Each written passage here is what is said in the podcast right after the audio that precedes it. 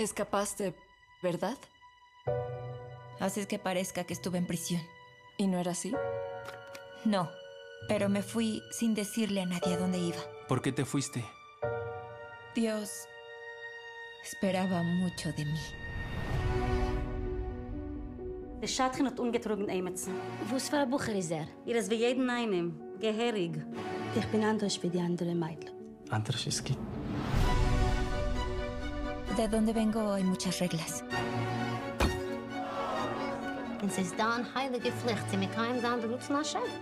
A mi familia solo le importa que sea una buena esposa y madre.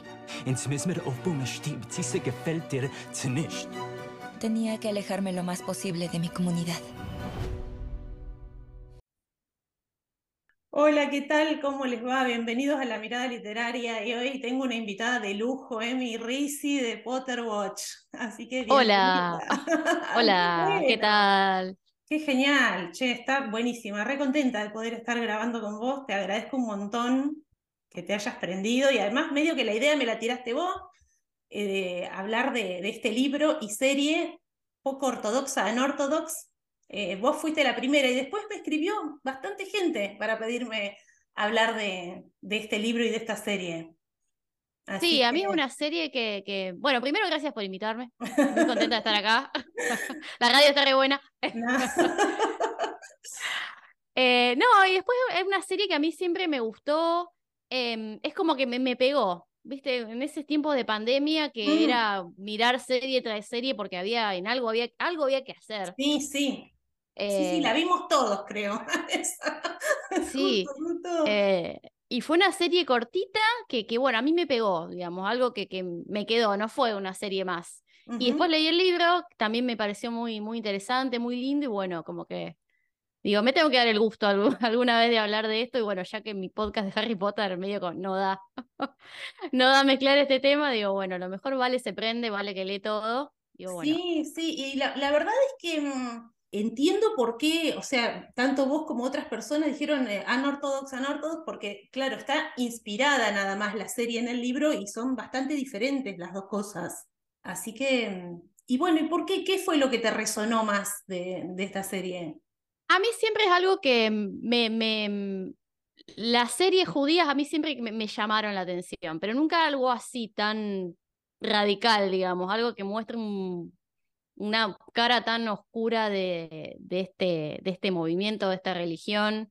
Siempre era, bueno, no sé, la Nana Fine que era judía y, y ya está, pero bueno, esta es una serie que, bueno, que a mí me gustó mucho porque no, no es solo de religión, sino es como la actriz misma lo dice en el, en el making of de la serie, eh, la actriz Shira Haas, que hace de, de Esti, es sobre la búsqueda de, de esta chica de su propia voz Sí, en un mundo tan represivo, tan, eh, tan estricto con sus miembros en esta comunidad y más con las mujeres.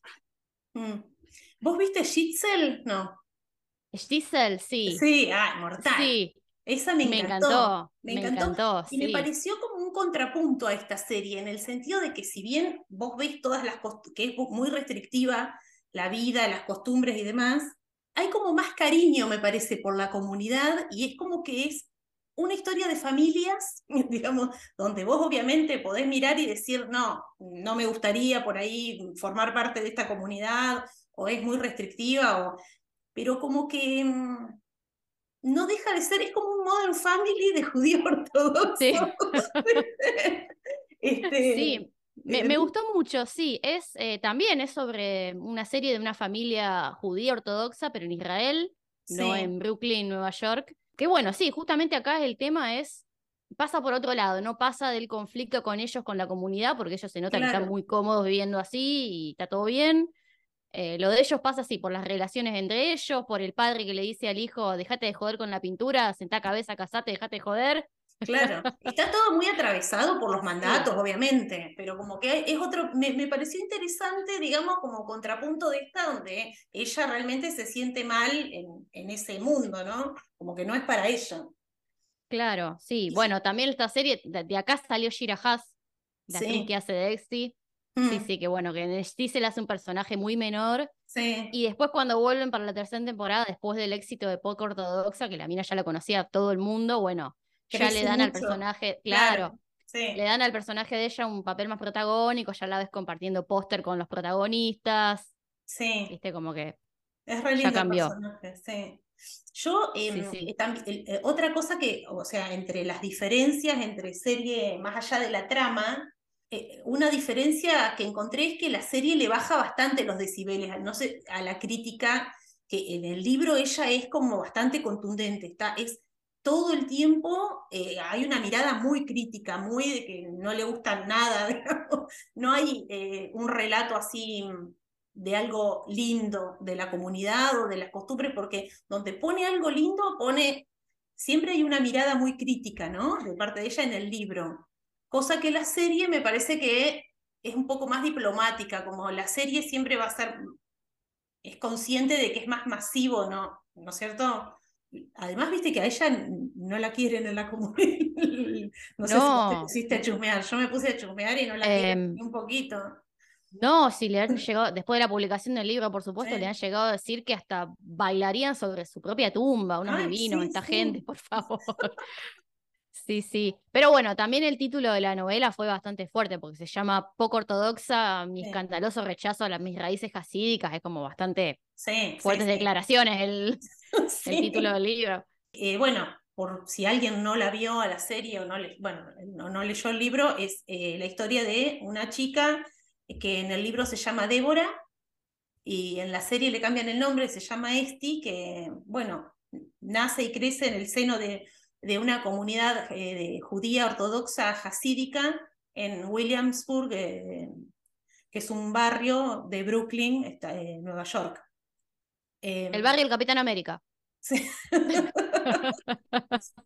Y bueno, nada, ella eh, se casa muy jovencita, eh, un, un casamiento arreglado, propio, digamos, de las costumbres de esa comunidad y tiene un montón de problemas, queda embarazada y bueno, decide salir de ahí, irse. En la serie eh, la tenemos desde el momento en que se va, y va como en dos tiempos, ¿no? El presente de ella fugándose y yéndose a vivir a Berlín y los flashbacks al pasado que toman desde el momento del cortejo, no sé, corregime, me parece, en la serie toman desde el noviazgo, un poquito antes del noviazgo y el matrimonio.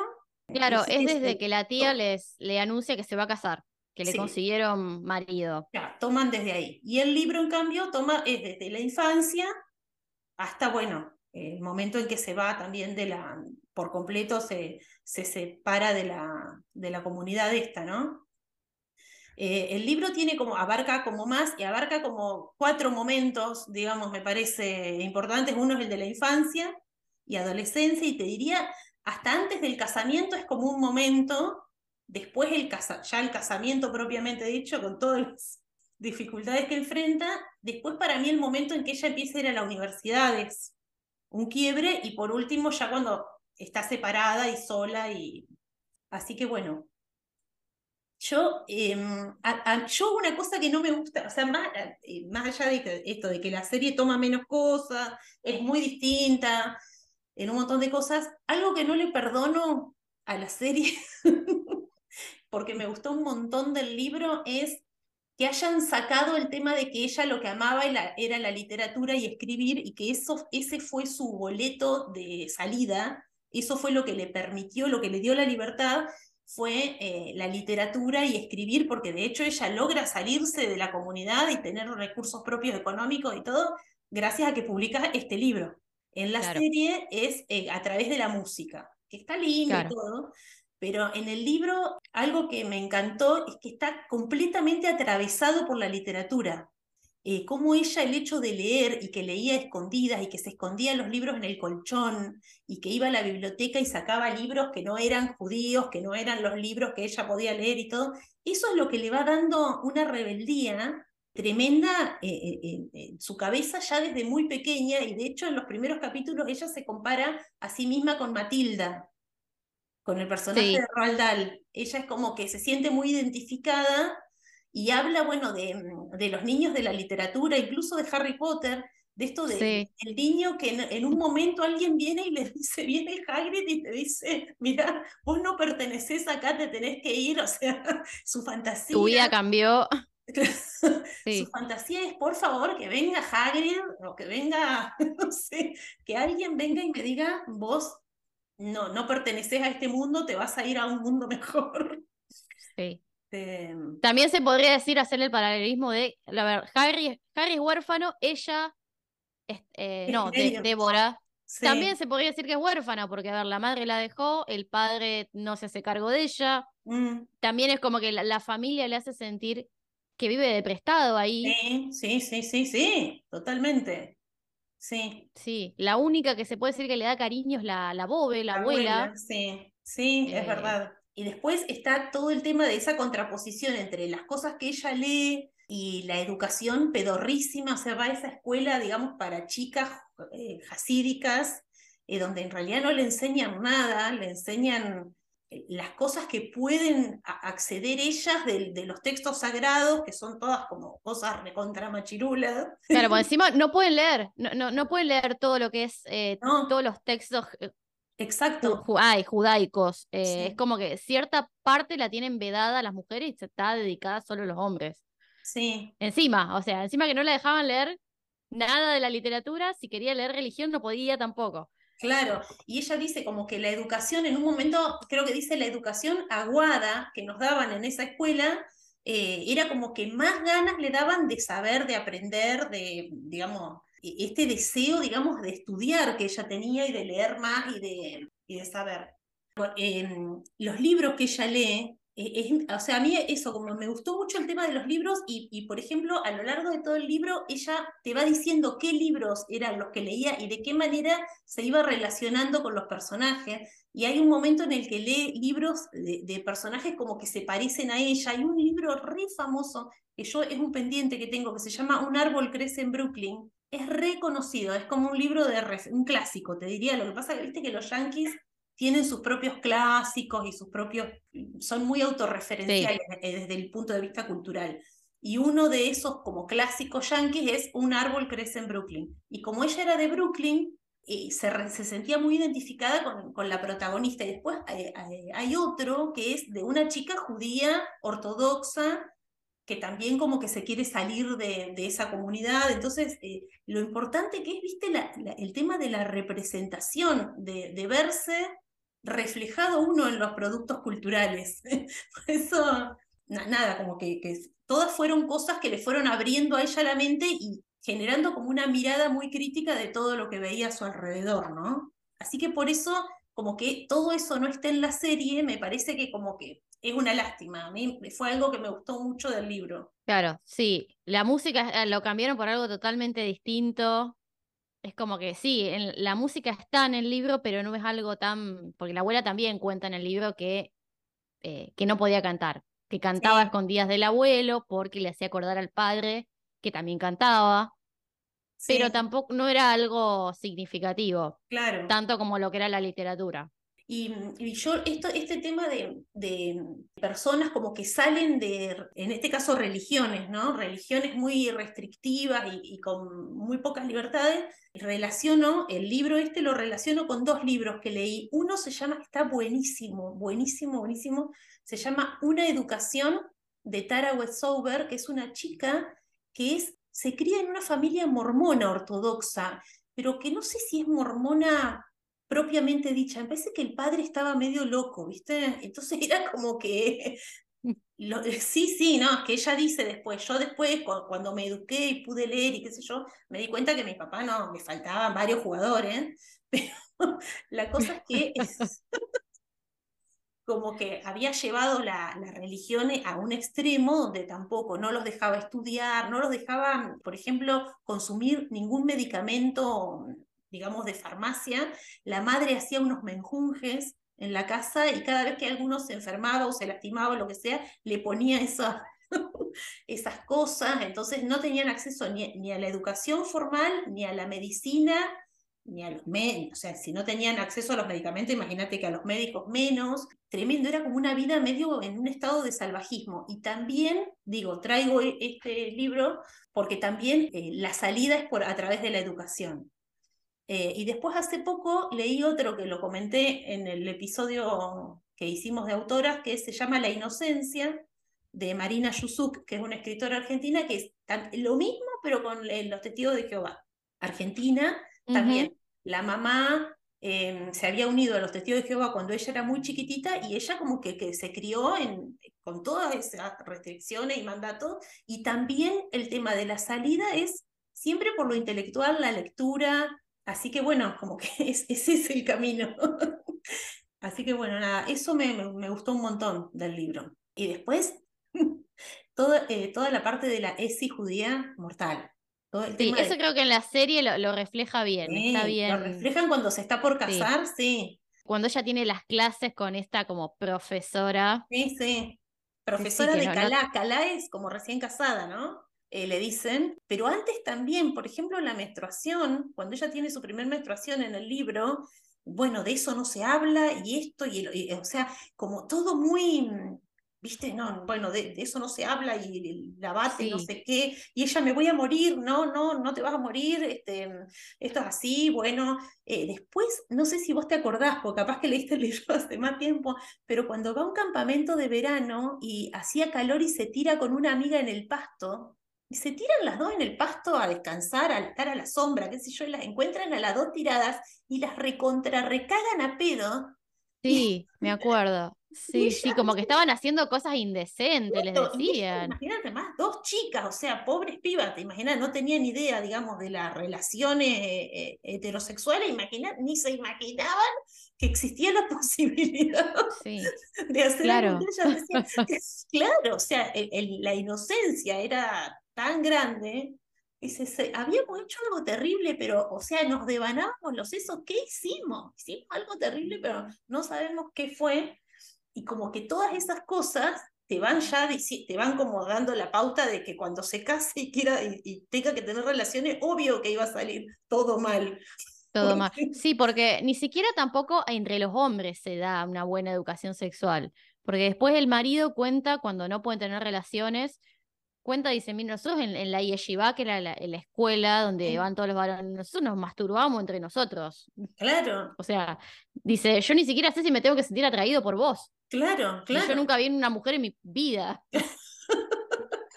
claro, es impresionante, claro. Una ESI, por favor, para esa gente. Sí, urgente. Este, no, bueno, y ahí como que, eh, ahí, eh, digamos, ese momento de, del matrimonio, eh, es como que me parece que por eso eligen en la serie eh, como arrancar desde, desde ese momento, porque es como que desde ahí se le hace intolerable a ella, o sea, como que todo eso es muy traumático, en la serie te digo. Sí. Viste que ella en la serie inclusive es como bastante, lo que te decía yo de diplomática, por ejemplo, ella va a Berlín y en Berlín conoce un grupo de chicos que son muy simpáticos, muy, muy gauchitos con ella, qué sé yo, y ella no habla mal de la comunidad. Y ella dice, el Señor me pedía demasiado, yo no me quise quedar, pero viste que ella no, no despotrica en la serie contra las convenciones de la comunidad y todo. Y te da la sensación de que como que el punto de quiebre fue, fue el matrimonio, como que ahí ella no aguanta más y se tiene que ir. Claro, ella incluso, eh, incluso defiende un poco las creencias en, en, las que fue criada y con la que más choca eh, ahí en Berlín es con Yael, que es la chica que también es judía, pero ella venía de Israel. Claro, sí. Que digamos, viene de otra corriente del judaísmo, entonces todas las críticas y todos los cuestionamientos de Esi, de, de esta chica hacia este y hacia, hacia la comunidad Satmer, vienen de esta chica, Yael. Sí que bueno, que, que, bueno, es para un poco, me parece que es para mostrar un poco el amplio mundo que hay dentro de los judaísmos, digamos, porque esta comunidad de la que viene, de la que vive Esti es una comunidad. Y muy chiquitita además, como que son una minoría. Es como, bueno, como pasaba con la serie Big Love, con los mormones, que viste que, eh, no sé si la viste Big Love, que es de, eh, de mm. la... Hay una ¿Es de HBO, puede ser? Sí. ¿No? Hay una parte de lo... Sí, creo que sí hay una parte de los mormones que son poligámicos, que viven como en unos lugares horrendos, compounds les llaman algo así, este, y el resto de los mormones modernos, yanquis, como que les da vergüenza que existe esa gente y que seamos como, no, no.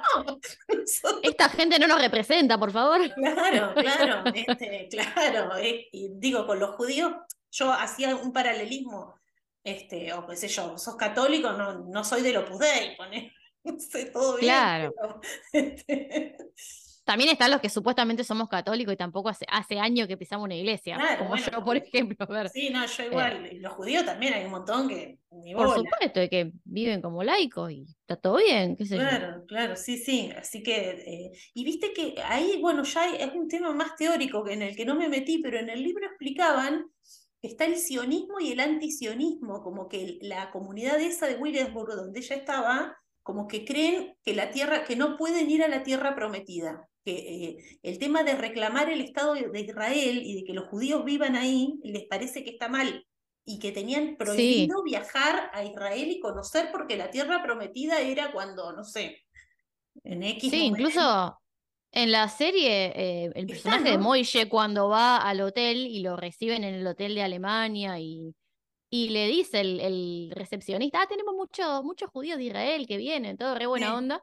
Y el chabón lo escupe, sionista, y escupe. Claro, Eh, la, sí. la verdad, un medio no entendí porque... Claro, porque es como más político, eh, político, religioso, sí, viste, cuando decís, bueno, Sí. arréglense entre ustedes. Claro, pero sí leí que relacionado a eso, eh, por eso ellos hablan el yiddish. El yiddish, Claro. que es este idioma que, bueno, que hablaban en la comunidad de, de donde venía, este, esta comunidad Satmer en Hungría, que era esta mezcla de, digamos, de hebreo, alemán y todas las lenguas de, de, Sí, de Europa de- de- del Este. Eh, bueno, lo usan como para diferenciarse de, del hebreo que lo imponen en Israel. claro, sí, Y, y eso también es un poco lo, lo valioso de la serie, que es una serie íntegramente rodada en Yiddish. sí, sí, Que est- está el rabino, esto se ve en el making of de la serie, que bueno, está el rabino, el que lo manda a Moishe a buscar a Esti. Ese hombre es el que le enseñó todo el cast Yiddish, el que hizo todo Ah, el guion mira. también. Sí, sí. Y bueno, ella en el libro, por ejemplo, le enseña al nene cuando logra irse de la comunidad, le- lo primero que hace es enseñarle a hablar en inglés, como una forma de que se pueda integrar, porque es también una forma de no integrarte a, mm, digamos, Claro, a, de- de- a- a otra cultura. Claro, todo lo que sea para seguir aislados, para, para mantener su identidad, digamos, para, para no, viste, lo- también el tema de no utilizar la tecnología, que vos ves que son celulares viejos, y no es que es de otra época, es ahora.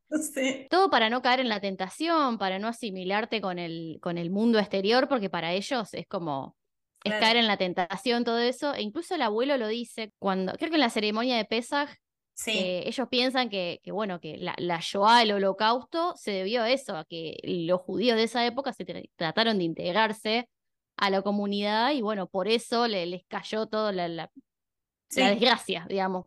Es que es un pueblo muy, muy sufrido, muy sufrido por miles y miles de años, digamos, los han esclavizado y, y les han hecho de todo y bueno, esta cosa de si cuando, como que los otros son malos con nosotros y bueno, digamos, tenés que eh, entender que algo de, de verdad hay en eso, ¿no? Entonces esa- eh, me visto distinto, hablo distinto, bueno, como distinto, todo, ¿no? Un poco la idea del vestuario, viste que Ay, hay una hablar de- diferencia. Te iba a hablar del tema del es- vestuario. Sí. Viste, en todo lo que es las escenas de Nueva York son todos colores apagados, el mismo vestuario, todo uniforme, las mujeres siempre iguales, los hombres iguales, los niños, del... todo como para esa idea de que somos todos iguales ante Dios, Sí, según no, ellos. pero además, además sujetos a, a estrictas normas, digamos, de, de vestimenta.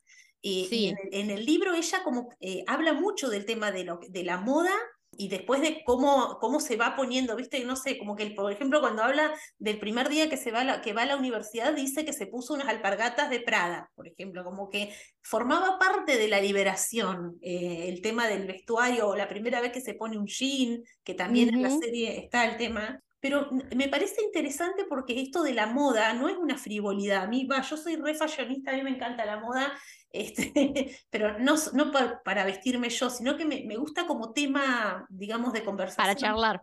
Claro, sí, como tema social, sociológico, digamos, porque realmente la moda, o sea, es la, la forma en que hacemos las cosas, el modo en que nos conducimos y fíjate que acá e- e- este tema de la forma en que ella se vestía tenía que ver con quién ella era, dónde vivía, a qué eh, idiosincrasia estaba sujeta. Nada, no, no me parece un tema menor, como que eh, en la liberación también es de, de la, de la ropa. Bueno, viste, por ejemplo, el tema de el pelo. el pelo un tema, todo un tema. Eh, si te ponías peluca, si te afeitabas, si peluca y pañuelo, o sea, era como que los distintos grados del, del compromiso religioso, ella veía, por ejemplo, me acuerdo cuando ve por primera vez a la suegra, dice, uh, no, se pone pañuelo. O sea, la que se pone peluca y un pañuelo arriba ya es lo más chupacirio, digamos, como los católicos. Tal cual, sí, sí. El tema de la suegra, la suegra tóxica. Como Ah, le digo yo, Molly Weasley, bueno, esta señora también. Y la cuñada, peor. La cuñada, sí, sí. Chusma, Eh, envidiosa, bueno, todo eso sí. impresionante como está en el libro está bárbaro, porque claro, es como una comunidad re chiquita. Entonces, sí, cosa como de pueblo chico, infierno grande, eh, Mal. mal, y además tanta cosa de no, no, no esto, no lo otro, o sea, como todo re recatado, y cuando se casa, todo el mundo sabía si cogía, si no cogía, cuándo te vino, eh, este, Claro. como re Si tuviste relaciones, si no, si, qué grado de, de- Claro, hasta dónde llegaste. terrible, o sea, como que todos Sí. se habían enterado de su vida íntima y además habla de que cuando va a este baño de mujeres, este, que es re Ah, interesante, la que- mikve, la sí. esa, dice, cuando dejé de ir en un momento cuando ya se iba liberando de a poco, dejé de ir porque el chusmerío que había ahí, me preguntaban, eh, cuándo me vino, si había tenido algún aborto eh, espontáneo, si esto, ah, viste, o sea, Cálmense. Cálmense, pero además como una contradicción total entre este recato absoluto y, y después de que se casaba era como una promiscuidad, digamos, eh, eh, eso, todo, como un oversharing tremendo de, de información. Eso eh, está interesante. Sí, además, esto en la serie creo que se recalca más el hecho de, de ella de no poder quedar embarazada y que todo el mundo le eche la culpa a ella. Sí, Y, y esto es así, como que lo- los chicos crecen con esa, con esa presión de eh, repoblar, que esto lo dicen en la serie, de repoblar a, a- a la- al mundo de los 6 millones de judíos que fueron aniquilados en el, en el holocausto. Y bueno, como que es la venganza suprema contra Hitler, el tener más bebés y todo eso. Entonces, bueno, esa presión se ve mucho.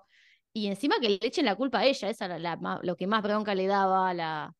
Creo que más a la, a la del libro, me parece. sí, sí, Era la más, la que más La más y la más. Sí, Sí, sí. sí. Y después con respecto al vestuario, me quedó de decir que en el libro se nota mucho esto de la, la diferencia en cuando ella se casa antes en el vestuario, porque ella venía, digamos, de, de tener lo poquito que tenía. Eh, y después cuando se casa, cuando le encuentran el, el marido y bueno, le empiezan como a preparar el ajuar para tener la vida de casada, y ella le empiezan a regalar ropa sí, mal, empiezan a gastar en ella, dice, mi abuelo que siempre fue un tacaño, empieza a gastar en mí plata que en su vida gastaría. sí. Yo creo que ahí hay como una especie de danza entre esta cosa de no quiero estar acá y me quiero ir y qué sé yo, y, y como que ese momento, esa parte como que ella la disfruta un poco, el, el tema de, de que, le, que le hagan regalos y le compren cosas, y además estás como, eh, al ser la que se está por casar, como en el foco de la atención, todos como vos sos la mejor vestida, como que, y ella hablaba como que era algo general, como cuando una mujer se estaba por casar, era siempre la mejor vestida de las reuniones y, y esto de que le regalaban cosas y joyas y, y- y relojes y no sé qué, como que ese materialismo se ve mucho en, en el libro y en la serie por ahí no. Y creo que tiene que ver con un prejuicio, digamos, viste, que como que se relaciona por ahí al- a los judíos con el materialismo, que en realidad es parte de, de esto mismo que te digo yo, que es un pueblo muy sufrido, eh, al que le han pasado un montón de cosas y que en realidad forma parte de su idiosincrasia ese materialismo porque eh, se salvaron un montón, o sea, lo- los pocos que se salvaron, muchos se salvaron sobornando a los nazis con, eh, con las joyas, con las cosas que tenían. Es como que ellos ven en, en eso como una salvación o algo, algo que les puede dar seguridad. Y además ella en el libro después, cuando ya pasa al mundo laico, dice, como que observa que hay un materialismo tremendo y dice, hay, eh, el materialismo del mundo laico es el mismo que hay en el mundo de la comunidad de la que vengo yo. Lo que pasa es que en vez de, digamos, de, no sé, que sean joyas, por ejemplo, como que ellos le daban mucha bola al tema de las joyas y los relojes, es este, no sé, la cartera de Louis Vuitton, Este, Los zapatos. sí. Claro, como que son otras cosas. Pero en esencia es exactamente lo mismo. Sí. Bueno, y con esto de, eh, o sea, todo lo lindo del, del casamiento, la parte de que le compraban cosas y, y ropa linda y estaba en el centro de atención, como que viene también, vienen cosas como que a ella no la copan tanto, como por ejemplo unas clases que le daban para ser esposa, que en el libro no es solamente la parte, digamos, de las relaciones sexuales, sino también cómo se tenía que conducir ella como esposa. No sé si vos te acordás. eh, donde Sí, es como tipo resolución de conflicto. digamos. Exacto, sí. ¿Cómo resolvería vos como, como mujer, como casada, a ver Sí. tal cosa? Si tu marido te viene con tal cosa, ¿vos qué harías? Sí, y ella se indignaba porque era todo como darle la razón al tipo para no tener problemas. Claro, quedarte callada, no pelees, cede. Sí. Así que e- era como esta contradicción entre un momento, algo más o menos bueno que le había tocado, que era que le compren pilchas y que le hagan regalos, y esto, y después, bueno, el tema de la eh, de esas clases, digamos, de mm, sexualidad, que ella realmente no, ni siquiera sabía que tenía vagina, o sea, era eh, una inocencia tal, un desconocimiento tan grande de todos esos temas, que nada, cuando le dicen, mirá, vos tenés ahí una parte de tu cuerpo, no, no, yo no lo tengo, ¿viste? Y es- eso está en la película. No, no, permítame que la interrumpa, pero yo no tengo eso. Sí, por favor, urgente ESI para todos esos chicos, realmente. Este, y bueno, y, y bueno, ya después, en la parte del casamiento, Por favor, el vestido, el vestido de este, me precioso, encantó, precioso. hermoso. re lindo. Sí, y te- también cuentan que es como una de las pocas ocasiones en las que las dejan maquillarse también. Sí, como que la, uni- la, la única que lleva maquillaje es la novia. Mm, Entonces ella como que, o sea, aunque, aunque es muy mínimo lo que le ponen, ella como que se siente muy, Sí, sí, muy en- ahí en el centro de atención y bueno, sí. eh, Toda esa parte, digamos, de ya de lo que es casamiento y después cuando al día siguiente viene la tía a rasurarle la cabeza, que está también, eso también, casi todo está puesto en la serie, ¿viste? Como que es lo más impactante, me parece, de la historia y que eligieron por ahí contar. sí, ella, eh, me, me impresionó mucho ese momento en que ella la rapan y se ríe y llora al mismo tiempo, Ah, pero no, no sé si eso habrá sido que se ríe como para De mostrar templanza o, o como que, no sé, de contenta que está pasando otra otra vida, Mm, o sí, es, es como muy, muy rarito todo. sí. Em, En el yo me acuerdo también, En el libro en el como que libro está la abuela, Sí, pero en el libro dice, no fue para tanto, como que no fue tan tremendo. Y, y la tía le dice, obvio, ¿por qué iba a ser para tanto? ¿Viste? Como que lo minimiza. Eh, como Sí. que en la serie me parece que está más dramatizada la cosa. Claro, y hay un momento en el libro que la abuela es como que mm, al principio, según entendí yo, si mal, si no entendí mal, la abuela le dice a, mm, a Esti como que ella al principio venía de una familia que no se, no se rapaban, pero al casarse con el abuelo, el abuelo la convenció de que se rapen porque qué sé yo, porque Sí. así lo hacían a él en la familia de él, qué sé yo, y ella como que no estuvo de acuerdo, pero dice, no, pero eh, ahora me acostumbré, es más cómodo, qué sé yo. Y Esti ya de chiquita pensando, sí, yo creo que eso es más lo que ella se dice a sí misma Mm, para convencerse de, de que sí, está Claro. bien. Sí, sí, me acuerdo de eso. Y bueno, ya después, una vez casada, más allá, digamos, de, bueno, de todos los conflictos que atraviesa con el tema de la sexualidad, como que la primera parte del matrimonio está muy atravesada por esto de que ellos no pueden tener relaciones porque es como que ella no puede, no sé, se, se, se le frunce, no sé realmente. Eh, tiene vaginismo. El, diagnóstico clínico de ella, Sí. eh, tanto en la serie como en el libro, es vaginismo. Y bueno, sí, en, en el libro, Débora, sí, tiene que pasar un largo tiempo con tratamiento, con médico de acá, médico de allá. Va a haber una tipa que hace como, no sé, terapia floral, una, una cosa hippie así que ella, en la que ella no creía mucho, pero bueno, fue. Todo porque se la culpaba a ella, realmente. Él la culpaba a ella, la familia de él la culpaba a ella. Eh, el tipo totalmente un pollerudo, le iba, le contaba todo al padre, a la madre. Sí, sí, sí, horrible todo eso. Hasta que, bueno, Entonces, bueno. logra, logra tener relaciones y finalmente queda también embarazada. Y ahí viene como una etapa de convivencia en el matrimonio que tampoco, o sea, siempre ella siempre está re infeliz, digamos. Este, Sí, es como que el tipo no, no le da mucha pelota, es como que tienen, no, eso no entiendo mucho cómo, cómo es el sistema, pero ellos tienen un, es como que ellos al estudiar la Torá les Mm. pagan. Sí, eh, eso lo es explica algo ella. Lo explica sí, porque en- explica que el abuelo es como ni fu ni fa, pues dice que es así. Algunos hombres se dedican al estudio de la Torá y otros se dedican como a producir y a generar plata. Y esos que generan plata les pagan a los que son estudiosos de la Torá. Entonces, eh, y que el, el abuelo de ella en realidad es como que era una especie de, de, mm, situación neutra porque hacía las dos cosas. Estudiaba la Torá, era como que venía del laburo y se, y se iba a estudiar también. Y el marido de este, este que es, eh, bueno, en la serie se llama Yankee y Eli se llama Eli, Eli, sí. en el libro, eh, bueno, solamente se dedicaba al estudio de la Torá y por eso no tenían un mango, o sea, como que no tenían mucha plata. Y ahí ella le surge esta inquietud de que quiere laburar, pero como tiene cero mm, formación, fo- eh, digamos, porque en realidad es como si, es como si no hubiera ido a la escuela. Eh, O sea, el- No.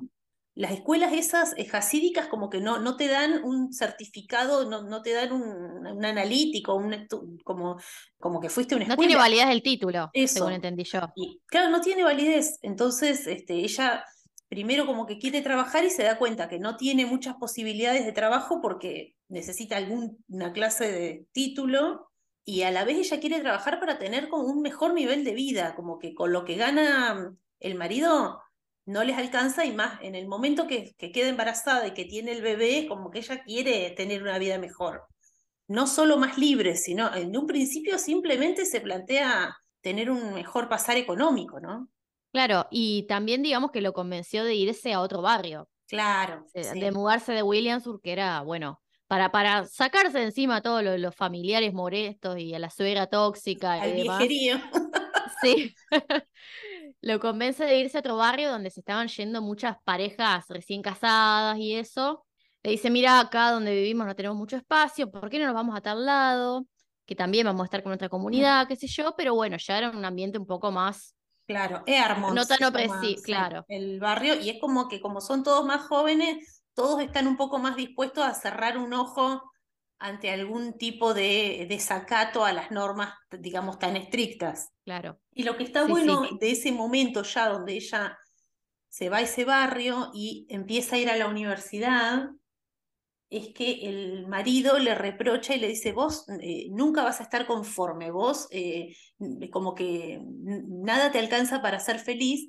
Y ella, digamos, en el libro pone, pero cada pequeña libertad que yo lograba, era como que abajo de esa libertad ella rascaba y había otra cosa que quería hacer y otra y otra y otra y era realmente era como que nada ya nada le alcanzaba, ella quería ya todas las libertades posibles, ¿no? Sí, tal cual. Y bueno, justamente por ir a esa universidad, a, a la Sara Lawrence, ni más ni menos, a pesar de que no era, no era, digamos, una carrera de grado lo que ella fue, fue a estudiar, porque era, me parece que un curso para adultos, Sí, eh, abierto a la comunidad, pero bueno, ella ve, aunque sea lo mínimo que era ver a las chicas pasando con pantalón.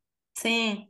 Y el Eso como contacto que- con otra gente, los dis- otros Claro. discursos, otras vidas. Me dio mucha gracia que había un compañero de, del curso de Sarah Lawrence que como que se remandaba la parte del tipo que había estado con Mick Jagger y que había hecho esto y lo otro, y ella estaba en la luna. Dice, dijo que había estado con un tal Mick Jagger, ni idea quién era Mick Jagger. ¿eh?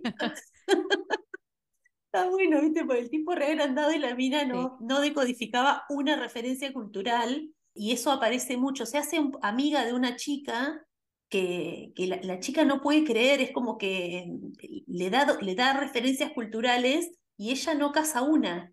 Eh, por ejemplo, en un momento le nombra a los personajes de mm, Archie, que es un cómic, que es como si nosotros dijéramos Mafalda para ellos, me imagino. Eh, son los de, mm, ¿cómo se llama? Riverdale se llama la serie. Hay una serie basada en ese cómic. Ay, sí, que están. Verónica y no sé, yo eh, vi toda la primera temporada y no me acuerdo ahora. Pero dice, ay, no, no puedo creer que no conozcas, claro, como si vos decís Susanita y Manolito, y, y alguien de Argentina no sabe quiénes son, ¿viste? como que sí, no puede ser. Este, está buenísimo. A lo mejor algún centennial te puede decir, no, yo no los conozco a eso. Sí, puede ser, sí, pero...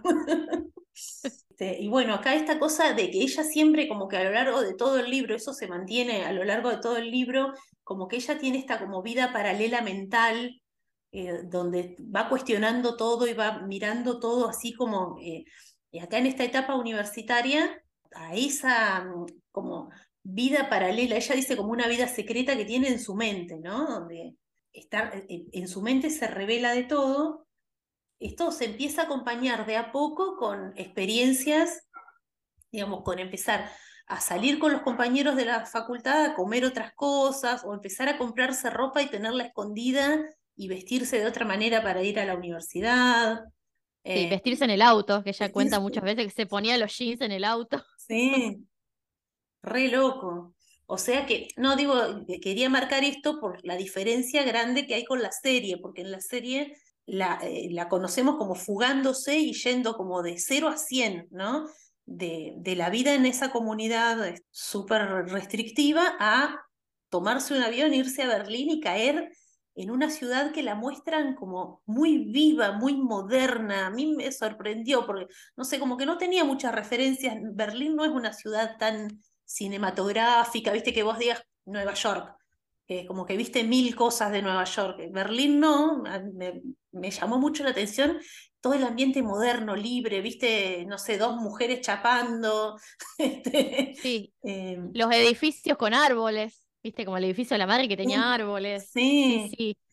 Eh, sí, totalmente diverso. eh, sí, los espacios abiertos se remarca mucho eso, que en Berlín eran los espacios abiertos, en, Sí. Wil- en Williamsburg que eran los interiores, claro. opresivos, todo eso. Sí, y lo de medio como lo, lo de Esti cayendo en un grupo de- genial de chicos es medio inconvenientemente para la trama eso. me- Sí, sí. Es como una, una fábula, ¿viste? Una fantasía. Este, Claro, porque a ver, una chica de, que no, no tiene calle, una chica que no tiene calle, no tiene amigos, eh, y de repente ofrecerse a llevarle un café al chico lindo que te encontrás en la cafetería y decir te ayudo, y caer en un grupo de, de gente que, ay, mira, te traje café, ¿querés venir a la playa? Dale, vení". Dale, hacete, ¿querés ser mi amigo como Claro. sos chico? Claro, ¿querés jugar? Y después que te invites a desayunar el profesor del conservatorio y que te ofrezca la posibilidad de audicionar para una beca. Qué genial, pero no pasa en la vida. No, Eh, yo pensaba que capaz, o sea, obviamente a otro nivel, o sea, no, no así, seguro que no así, pero bueno, la, la autora del libro, Débora Feldman, contó que ella eventualmente, cuando se terminó de ir de la comunidad esta y demás, eh, se fue a efectivamente a vivir a Berlín y que ella en Berlín encontró como que eh, el lugar para, para ejercer su libertad eh, plenamente, como que en Nueva York siempre estaba el fantasma, por más que viviera en otro barrio de Nueva York, eh, era como que siempre estaba ese fantasma de su pasado, de la comunidad, era como que nunca terminó de, de, de sentirse 100% cómoda y que el lugar donde ella se liberó fue Berlín y que como que mientras que Nueva York para mucha gente es el lugar, no sé, donde los sueños se hacen realidad, Sí, viste, que para te la pintan mucho Berlín. eso. Sí, para mí como que tal vez eh, hubo cosas de su biografía, no sé, que capaz que las habló con la gente de la producción de la serie o algo así, y fueron puestas de alguna manera en la serie, qué sé yo. Sí, totalmente una ironía, viste, como que los judíos que antes se iban de Alemania y ahora vuelven. Totalmente, sí, re loco. Sí, Em, sí, yo, yo sé que ella después de, de Poco Ortodoxa escribió Exodus, que es el donde ahí cuenta cómo le fue en Berlín y eso. Yo no lo leí, Ah, salió po- Tengo el PDF descargado pirata, pero no lo leí. Pero mm, sí, además, por lo que leí así en el, en el, la contratapa, em, supuestamente se fue como a seguir los pasos de lo que era la abuela cuando estuvo en el campo de concentración. Ella, supuesto, con la abuela siempre una relación muy especial. Entonces, bueno, fue como, como investigar eso. No sabemos si murió la abuela, viste que en la serie muere, sí. en el libro no se sabe. No. Y- en la serie como que está bueno porque ponen a la abuela como un personaje que la reivindica a ella y que dice, tendríamos que haber sido más buenos, mejores con ella, mejores personas, como que ponen a, a un personaje eh, noble, porque la familia como que queda re mal parada, en el libro ni, ni hablar, pero en la serie también, eh, con, no solo con la tía, digamos, que era una yegua, sino, Sí. sino con el primo mafioso que la va a buscar, tipo medio violento y además también totalmente contradictorio, ¿viste? El tipo jugador, borracho, o sea, eh, un nefasto. Entonces como que está bueno, me parece que ese personaje de la abuela haciendo un mea culpa y Claro. haciéndolos, poniéndoles de manifiesto a toda la familia que habían estado mal, es como un elemento así eh, armonizador de alguna manera, ¿no? Me parece que está bueno. Sí. Sí, yo amé el momento en que el, el abuelo le dice, y pero, la- la- hablando de la madre de Esti, pero ella lo dejó a- acá a Morty, y la vieja, Morty es un borracho. Sí, Fuertes sí. declaraciones, señora. Y bueno, hay uno en cada familia. ¿Qué va a ser? Sí, sí. Eh, eso también es una diferencia. Viste que en el libro eh, el papá de, de, de- de Débora no es borracho, sino tiene como una enfermedad mental no Sí. tratada. Sí, Un tiene tipo como una, mental. sí, una discapacidad leve, digamos, que eh, más o menos anda, pe- pero Sí, no se le pueden encargar cosas complicadas porque, No. bueno, no, no puede. Em, y con respecto al personaje de Moishe, a mí me gusta, digamos. Es como, sí. es muy parecido a Ben Affleck. Es, es Ben Affleck el tipo. Bueno, che, ay, pero bueno, el coso este, el, el que hace de Yankee en la serie, vos no lo, no, no te- no lo, no lo buscaste al flaco, lo bueno que está el flaco, perdón si está Cristian, No, no. hermoso el chabón, sin ese sombrero, sin lo- los rulitos, sin la barba, yo está bárbaro el chabón. Este, no, sí, pero es, es un, es un personaje pintoresco el del primo Moille, este, eh, porque eh, hasta le da unos toques de comedia, me parece, a la serie, ¿no? Sí, sí, es como, pero también está como para mostrar la doble vara de- del, del movimiento, porque a él, él volvió a la comunidad y no pasa nada, el rabino lo apaña, le va a pagar todas las deudas, es como que no, no, no pasa absolutamente nada con que se fue. Bueno, sí, la gente lo mira mal, pero tampoco que para él le, le supone un cambio en la vida. En cambio, si una mujer vuelve, ah, ya la prostituta, la libertina, la desgraciada, la... Sí, sí, sí, Pero, obvio. Sí, en el libro viste que el, el Moille, como, como lo vemos en la serie, no está. Es, eh, en el libro es un primo de ella que vivió cuando vivió un tiempito, cuando ella era chica, eh, que era un primo problemático, se decía, que no lo aguantaban en ninguna escuela, nada. Entonces, como que los abuelos lo tuvieron por un tiempo para, para ver si lo enderezaban un poco, eh, y llegó a abusar de ella en Sí, una, en una sí, ocasión. Como a manosearla o medio. Sí, Sí, no me acuerdo muy bien cómo había sido, pero sí, no un abuso, digamos, carnal, pero sí, la sí, una situación bastante. fea, sí. Y esta cosa de. Y que ella no da buenas referencias cuando lo van a casar con una chica, ahí me acordé. Eh, e- Esti, o sea, en el, eh, Débora en el libro, no da buenas referencias de él, como que se queda tan mal y se queda con el entripado ese de que el flaco medio que la, la apuró, eh, que no, no da bueno. Entonces toda la familia se enoja y ella lo denuncia, dice, no, lo que pasa que me hizo esto, esto y esto. Y ahí lo casan con una piba que traen, no sé, de Israel, de no sé dónde, que es una pobre, que medio la misma historia que la mamá. Es como chicas que están muy desesperadas y que, digamos, se casan con alguien que ni saben quién es, ni qué referencia, ni nada, y bueno, se comen cada sapo que... Sí, sí, tal cual.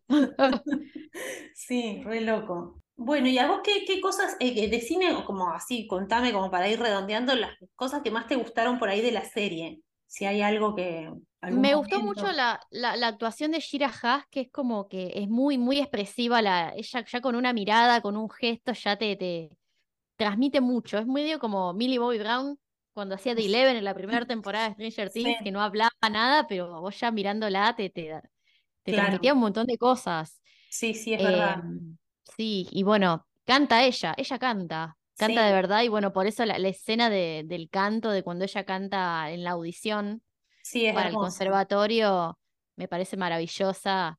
Eh, primero canta la canción esta que ella cantaba con la abuela, cuando tuvo la primera escena, que ella como que cantaba mm, a escondidas del abuelo, y después canta la canción con la que yo creo que, bueno, viste que no se sabe, queda como abierto el final, no se sabe si entró o no, pero yo creo que sí, quiero creer que sí. Sí, sí, sí. Eh, que ella canta Mi Bon Siag, que es el tema que se canta en su casamiento y que lo cantan los hombres. Ah, Es una canción de, de boda, que las bodas judías, y me parece maravilloso, un tema que como liberación de, de toda esa opresión que vivió en su vida, eh, y sobre todo desde que se casó, y ahora ella canta mostrando su pelo, mostrando su, su, su- no sé, su cuerpo, su piel, mostrando piel, sí. eh, y como diciendo, acá estoy yo con mi voz, tomando las riendas de mi vida, elijo mi camino. Dios esperaba demasiado de mí, pero bueno, yo ahora tengo que, tengo que tomar las riendas de mi vida y bueno, eh, acá estoy. Me parece, me parece maravilloso ese Sí. momento.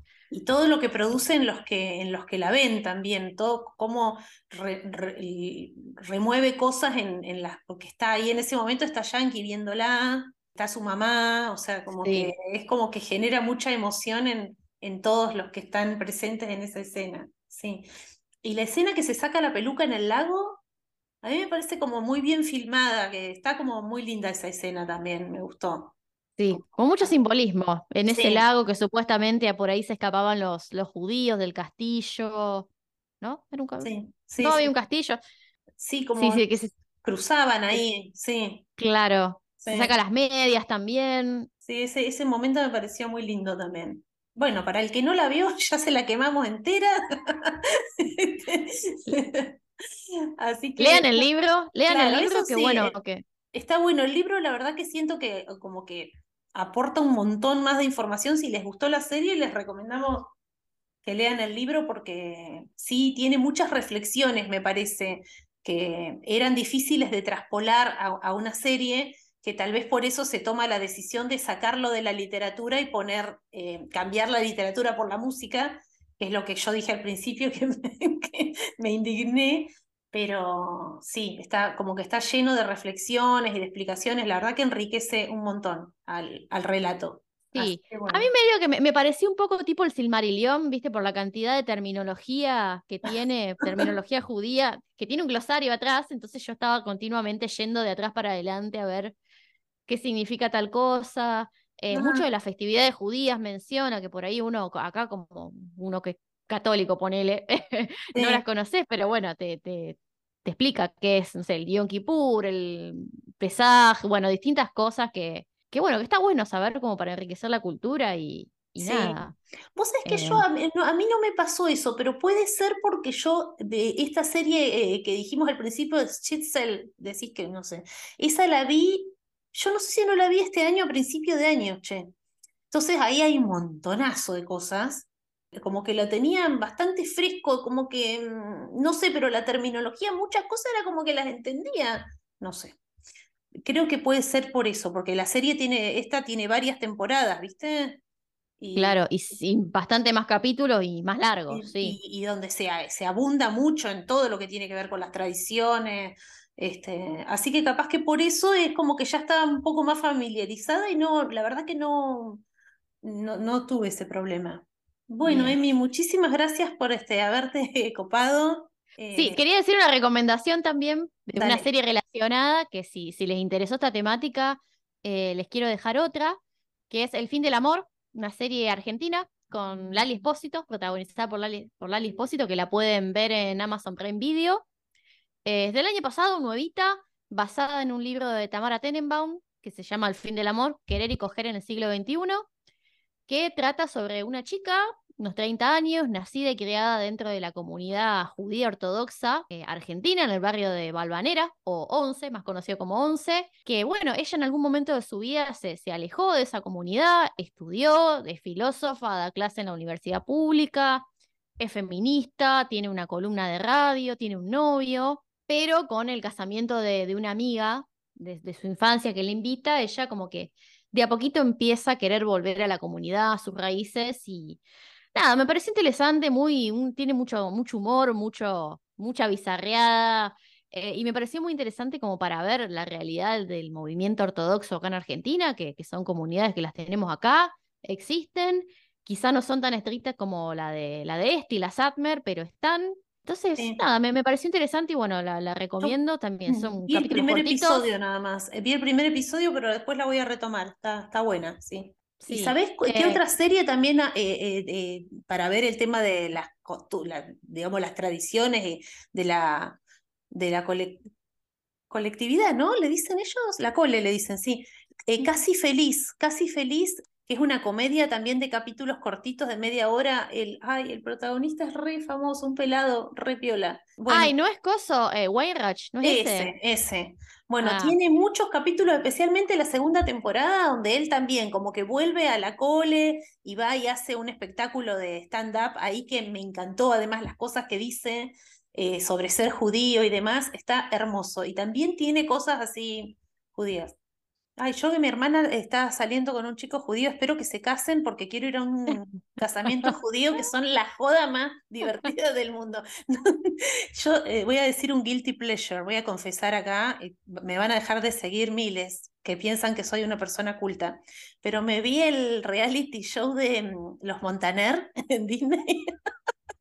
Ah, sí, lo sentieron, pero no lo vi, ¿no? Bueno, y ahí eh, uno de los Montaner, creo que, eh, bueno, no sé, Mao o Ricky, bueno, no sé, uno se casa con una chica judía y hacen un casamiento mixto. Y lo- es muy gracioso, muy, muy gracioso ese episodio porque los Montaner ni se imaginaban, no sabían cómo eran los casamientos judíos y casi se los re sorprendió porque es, como un salvajismo, como que bailan un montón y gritan y cantan y qué sé yo, es como una joda espectacular que vos decís, quiero estar ahí, pero como que a la vez como que no se esperaban tanto y bueno, muy gracioso este, eh, la reacción de ellos como que los agarró totalmente desprevenidos, que iba a ser tipo un pogo judío. Así que bueno, espero que eso, que mi hermana se case y gaste plata y me invite a una boda judía, porque me encanta. Por supuesto, sí. Que te invite. Bueno, Negri, muchísimas gracias por participar. Eh, No, gracias por invitarme. Bueno, y mm, bueno, contá, a- se- seguro que todos los que están escuchando acá te conocen, pero eh, decinos tus redes. Bien, bueno, me pueden encontrar en arroba PotterWatchArt en Instagram. Em, bueno, tenemos un podcast de Harry Potter y cultura pop, más Harry Potter que cultura pop. Estamos haciendo episodios cada 15 días, tratamos de hacer, bueno, analizamos los libros, las películas, todo lo relacionado a Harry Potter. También lo pueden encontrar en Spotify, Anchor, Google Podcasts, iBooks, cualquier kiosco de podcast que ustedes quieran. Eh, y nada, bueno, eh, gracias por invitarme, Vale, y por supuesto estás No. invitada vos a nuestro podcast a hablar de lo que quieras, así que bueno, si tenés algún tema que quieras charlar, Y ya me quemaron el de abogacía mágica, ya lo hicieron. ya Estoy- hicimos el de justicia. Bueno, pero se puede Sí. hacer una parte 2. se puede ampliar, sí. Yo iba habla- hablando sola, por, caminando, paseando la perra y hablando sola, participando. Así que ustedes me escuchen. Bueno. Che, bueno, muchísimas gracias. Y bueno, nos vemos en la próxima. Chao. Chau, chau. ¿De dónde eres, Steve? Nueva York. Nunca he estado en otro lado. Dann lass dir doch mal was Schönes zeigen.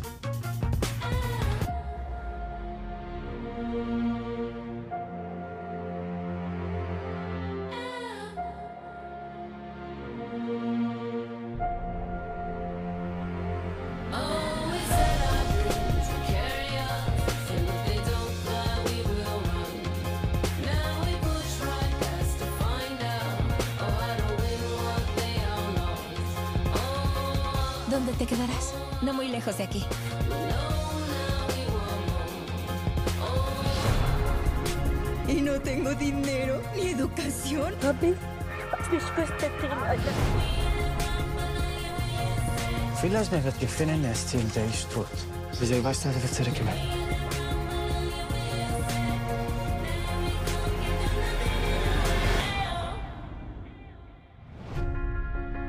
El Talmud dice, si no soy yo, ¿quién? Si no es ahora, ¿cuándo?